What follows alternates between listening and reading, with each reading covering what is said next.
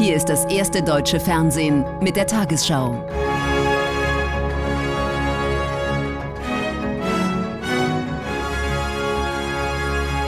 Heute im Studio Thorsten Schröder. Guten Abend, meine Damen und Herren. Ich begrüße Sie zur Tagesschau. Bundesverkehrsminister Wissing stellt den Kompromiss in der EU zum Aus für Neuwagen mit Verbrennungsmotor wieder in Frage.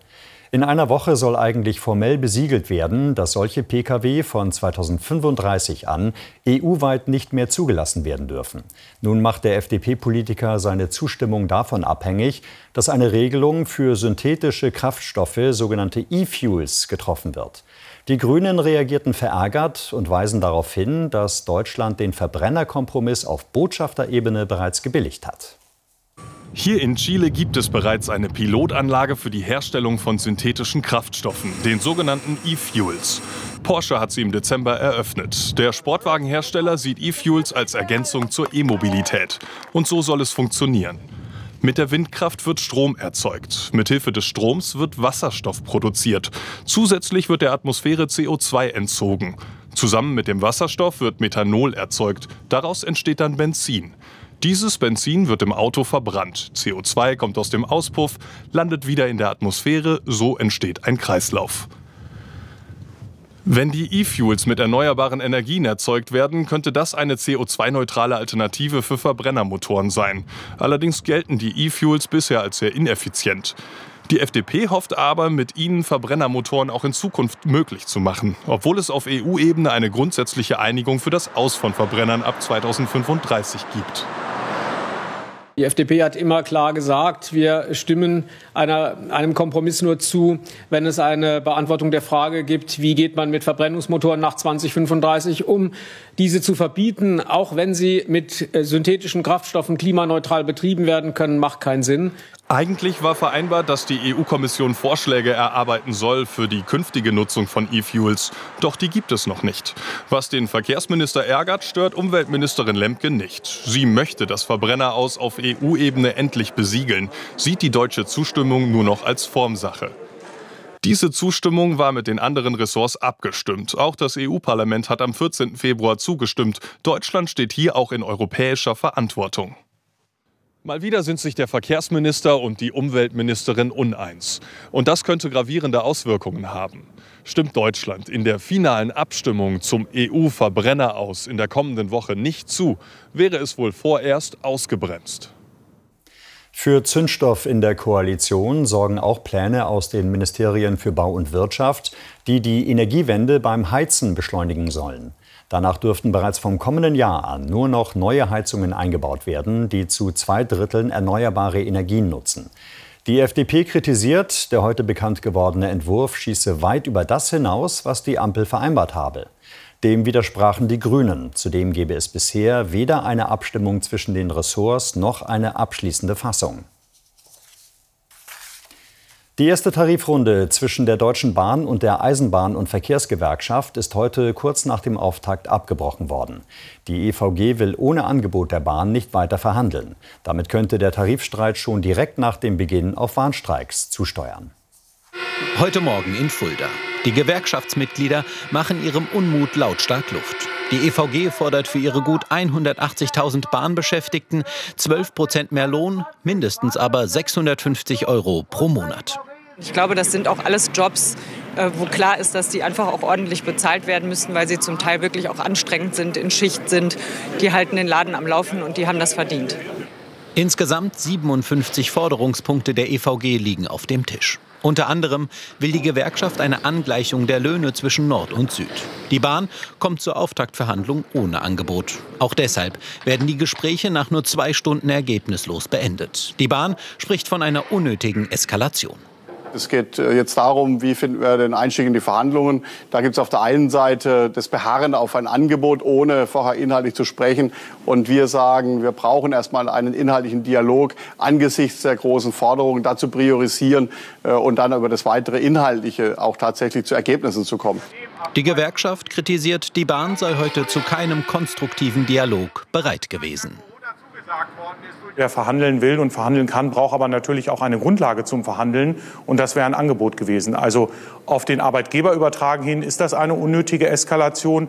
Aus unserer oder aus unserer Warte nein, weil wir haben nichts eskaliert, sondern wir haben nur was unterbrochen, was einfach inhaltlich nicht fortführbar gewesen wäre.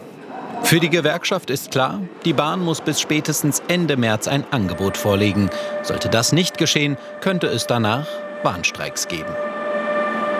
Die Gewerkschaft Verdi hat für Freitag wieder zu Warnstreiks im öffentlichen Nahverkehr aufgerufen. Betroffen seien sechs Bundesländer. Zeitgleich soll es Protestaktionen von Fridays for Future geben. Die zweite Tarifrunde für den öffentlichen Dienst war vergangene Woche gescheitert. Auch heute wurden in Nordrhein-Westfalen, Niedersachsen, Baden-Württemberg und dem Saarland unter anderem der Nahverkehr, kommunale Kitas, Ämter und Müllabfuhren bestreikt. Berlins regierende Bürgermeisterin Giffey will dem SPD-Landesvorstand nach ARD-Informationen morgen Koalitionsverhandlungen mit der CDU vorschlagen. Die CDU hatte als Wahlsiegerin mit SPD und Grünen Sondierungsgespräche geführt. Für Giffey würde eine Koalition mit der CDU bedeuten, dass sie nicht regierende Bürgermeisterin bleiben könnte. Das Amt würde voraussichtlich an CDU-Spitzenkandidat Wegner fallen. In der Ukraine dauern die schweren Kämpfe um Bachmut an. Die Armee sprach von einer äußerst angespannten Lage. Seit Monaten steht die Industriestadt unter Beschuss. Zehntausende Bewohner haben ihr Zuhause verloren. Viele sind geflohen, nur wenige harren noch in Notunterkünften aus. Russische Angreifer, unter ihnen auch Einheiten der Söldnergruppe Wagner, versuchen, die Verteidigung von Bachmut zu durchbrechen, mit vielen Opfern auf beiden Seiten.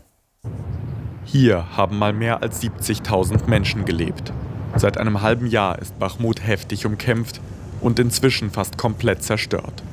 Die Ukraine wirft Russland eine Taktik der Zermürbung vor. Die wenigen Bewohner, die noch in der Stadt ausharren, leben auf einem Schlachtfeld. Schutzräume wie dieser bieten ihnen Zuflucht.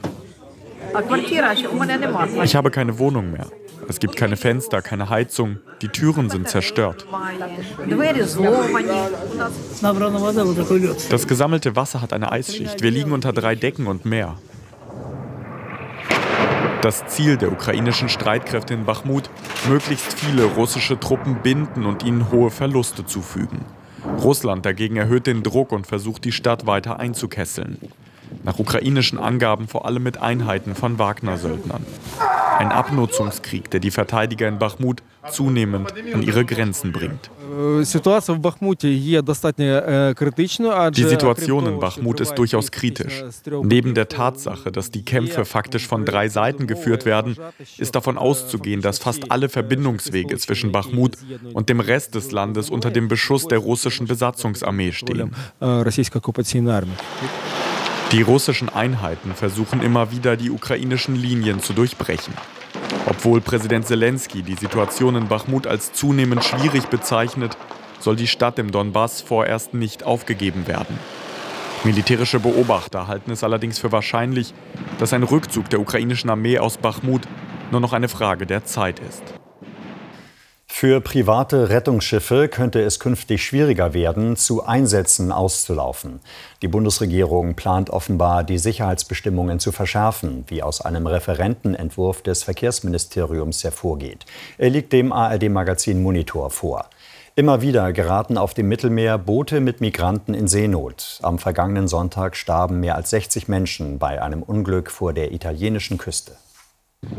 Es geht um Rettungsmissionen wie diese. Ein Einsatz der Organisation Mission Lifeline, die Crew, hat schon mehrere tausend Menschen gerettet. Doch damit könnte nun Schluss sein. Denn das Bundesverkehrsministerium plant nach Information des ARD-Magazins Monitor eine Verschärfung der sogenannten Schiffssicherheitsverordnung. Diese könnte die Arbeit mehrerer Seenotrettungsorganisationen faktisch unmöglich machen. Demnach müssen auch kleinere Schiffe unter deutscher Flagge bei humanitären Aktivitäten oder vergleichbaren ideellen Zwecken viele weitere Auflagen erfüllen. Die Organisationen fürchten das aus ihrer Arbeit. Die Verordnung bedeutet, dass unser Schiff aus dem Verkehr gezogen wird. Das bedeutet für die Menschen in Seenot, dass die noch ein Schiff weniger haben, was sie vielleicht rettet. Das bedeutet viele, viele Tote. Und dass das von der Bundesregierung kommt, das hätten wir wirklich nicht erwartet. Das ist schockierend. Erst am Sonntag war ein Boot vor der süditalienischen Küste zerschellt. Bisher wurden 64 Leichen geborgen. Flüchtlingsorganisationen befürchten, dass solche Katastrophen durch die neue Verordnung zunehmen könnten, weil es damit weniger Rettungsmissionen geben würde. Dabei stand im Koalitionsvertrag unmissverständlich, die zivile Seenotrettung darf nicht behindert werden. Auf Monitoranfrage begründet das Verkehrsministerium die Verordnung mit einer verbesserten Sicherheit. Bereits 2019 war der damalige Minister Scheuer mit einem ähnlichen Vorhaben vor Gericht gescheitert. Kritik an den heutigen Plänen vom Koalitionspartner. Wir werden uns als Partei natürlich auch als ähm, Regierungsfraktion dafür einsetzen, dass der Koalitionsvertrag eingehalten wird. Und diese Schiffe zu behindern, wäre ein ganz klarer Angriff auf die zivile Seenotrettung. Sollte die Verschärfung so durchgehen, dürfen Schiffe wie dieses vorerst nicht mehr retten. Im Kölner Prozess um schwerste sexuelle Gewalt gegen Kinder und Säuglinge ist heute das Urteil gesprochen worden. Das Landgericht verhängte eine Haftstrafe von 14,5 Jahren mit anschließender Sicherungsverwahrung gegen den angeklagten IT-Berater aus Wermelskirchen. Er hatte Familien im Internet seine Dienste als Babysitter angeboten. In mehr als 120 Fällen hat er Kinder missbraucht, die in seine Obhut gegeben wurden. Er wird voraussichtlich nicht mehr in Freiheit kommen. Die Richter bleiben nur knapp unter der möglichen Höchststrafe und das, obwohl der Täter geständig war.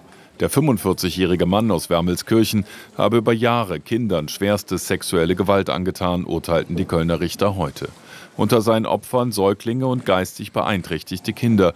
Zum Teil hat er sie bei seinen Taten betäubt. Auch das spreche für eine hohe Strafe. Die Kammer hat gegen den Angeklagten die Sicherungsverwahrung verhängt, weil er nach Überzeugung der Kammer für die Allgemeinheit gefährlich ist. In Online-Foren hatte er sich als Babysitter angeboten, gezielt auch für behinderte Kinder. Dazu kamen Live-Chats mit anderen Pädophilen, mit denen der Täter gemeinsam Kinder missbrauchte. Seine Taten dokumentierte er auf Videos. Aus deren Auswertung haben sich bislang Spuren zu rund 140 weiteren mutmaßlichen Tätern ergeben. Die Richter und Opfervertreter standen auch heute noch unter dem Eindruck der 26 Stunden ausgewählten Videomaterials, die im Prozess ausgewertet wurden. Als man einfach die äh, Videos gesehen hat, da ist es einem so kalten Rücken runtergelaufen, da möchte man einfach nur weg, weil es schlichtweg teilweise unerträglich gewesen ist. Wenn wir mal von diesen Bildern Abstand nehmen, ist das, was mich so bewegt hat, wie sehr jemand sich anderer Menschen ermächtigen kann. Der Angeklagte selbst nahm das Urteil und die stundenlange Begründung äußerlich regungslos zur Kenntnis. Im Verfahren hatte er ein Geständnis abgelegt und sich zu mehr als 200.000 Euro Schmerzensgeldzahlungen verpflichtet. Dennoch haben die Richter eine außergewöhnlich hohe Strafe verhängt. In Spitzbergen auf halbem Weg zwischen Norwegen und dem Nordpol liegt diese einmalige Anlage, ein globaler Saatguttresor. Dort können Genbanken aus aller Welt Proben aufbewahren. Zum 15-jährigen Jubiläum wurden jetzt knapp 20.000 neue Saatgutproben bei minus 18 Grad dort eingelagert. Spitzbergen, wohl einer der kältesten und sichersten Plätze der Erde und Standort eines weltweit einzigartigen Tresors für Samen von Nutzpflanzen. Seit 15 Jahren werden sie hinter diesen Mauern verwahrt, um die Ernährung der Menschheit gegen Krisen abzusichern. Die Anlage war noch nie so wichtig wie in der jetzigen Zeit. Sie hilft uns, die globale Vielfalt an Nahrungspflanzen zu erhalten und zu schützen. In der Anlage sind bereits 1,2 Millionen Pflanzensamen eingelagert, geliefert von nationalen Saatgutbanken aus der ganzen Welt. Genetische Sicherheitskopien, hier tief im Berg geschützt vor Naturkatastrophen, Kriegen oder gar atomarer Verseuchung. So konnte beispielsweise auf Getreidesorten aus Syrien zurückgegriffen werden, deren eingelagerte Bestände in Aleppo galten als verschollen. Ausgerechnet der Klimawandel machte der Anlage zu schaffen. Schmelzwasser drang in den Eingangsbereich, aufwendige Nachrüstungen waren die Folge. Die Samen blieben unversehrt und sollen nach Angaben des Betreibers auch in Zukunft sicher sein. Norwegens Regierung hat dafür die Garantie übernommen. Und nun die Wettervorhersage für morgen, Mittwoch, den 1. März. Auch morgen beschert uns Hochdruckeinfluss viel Sonnenschein, dem äußersten Norden und Süden aber zum Teil zähe Hochnebelfelder, die sich dort schon in der Nacht ausbreiten. Sonst ist es meist sternenklar oder nur locker bewölkt und morgen scheint verbreitet die Sonne. Richtung Küste sowie vom Alpenvorland bis zum Schwarzwald kann es aber teilweise den ganzen Tag über bedeckt bleiben. An der See heute Nacht leichte Plusgrade, im östlichen und südlichen Bergland bei klarem Himmel über Schnee strenger Frost. Unter Hochnebel morgen zum Teil um Null, am Fuße des Bayerischen Waldes bei Föhn über 10 Grad. Auch am Donnerstag im Norden und Süden teilweise trüb, aber weitgehend trocken, sonst wieder viel Sonnenschein. Am Freitag teils sonnig, teils wolkig oder neblig mit den dichtesten Wolken in Alpennähe. Am Samstag wird es dann von Norden wechselhafter und windig. Um 22.15 Uhr fragt Ingo Zamperoni in den Tagesthemen, ob die Gaspreisbremse ab morgen tatsächlich vor höheren Energiepreisen schützt. Und wir berichten, wie digitale Bilder bei der Sanierung des Kölner Doms helfen. Ich wünsche Ihnen einen schönen Abend.